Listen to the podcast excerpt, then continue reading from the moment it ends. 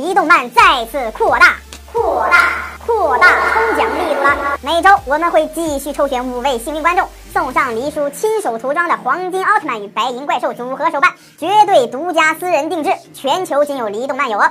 感兴趣的朋友，快快留言、点赞、关注吧！大家好，欢迎收看《黎动漫之奥特说欧布奥特曼》四十六话。上一期我们说到，网上冒出来了一家黑心咖啡店，传说这家店的咖啡超级的好喝，简直算是人间极品。喝了会让人无法忘怀，可是地图上并没有这个店的位置。据说一旦离开了这家咖啡店，就再也想不起这家店的位置了。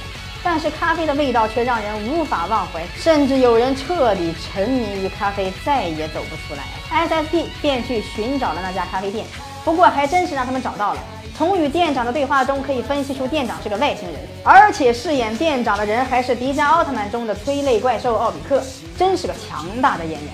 善太发现了咖啡店里照片上的马场学长，原来外星人马场学长也来过这家咖啡店里。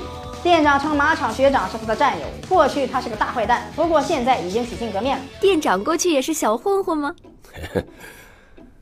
虽然说呢，以前总是失败，却是始终无法忘记梦想，但是如今，也只不过是想用心泡出美味咖啡的咖啡店店长罢了。那个店长的梦想，能说来听听吗？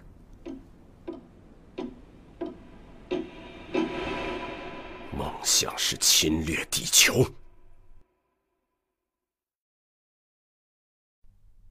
这是黑色幽默了。啊，我想也是。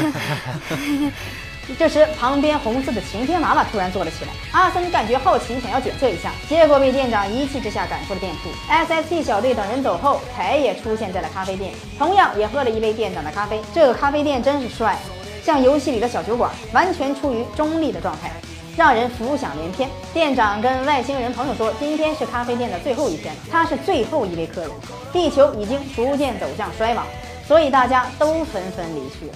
话说回来。昨天达达的飞船好像撞到了宇宙垃圾，所以他好像把你送给他的咖啡豆全部都弄丢了。怎么搞的？那可是最后一代，你不觉得可惜？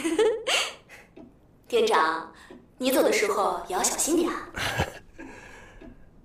没想到现在宇宙中也到处都是垃圾。我们明明是为了侵略地球而来的。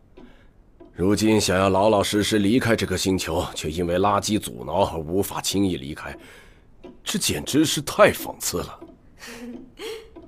下次得找个更靠谱的星球了。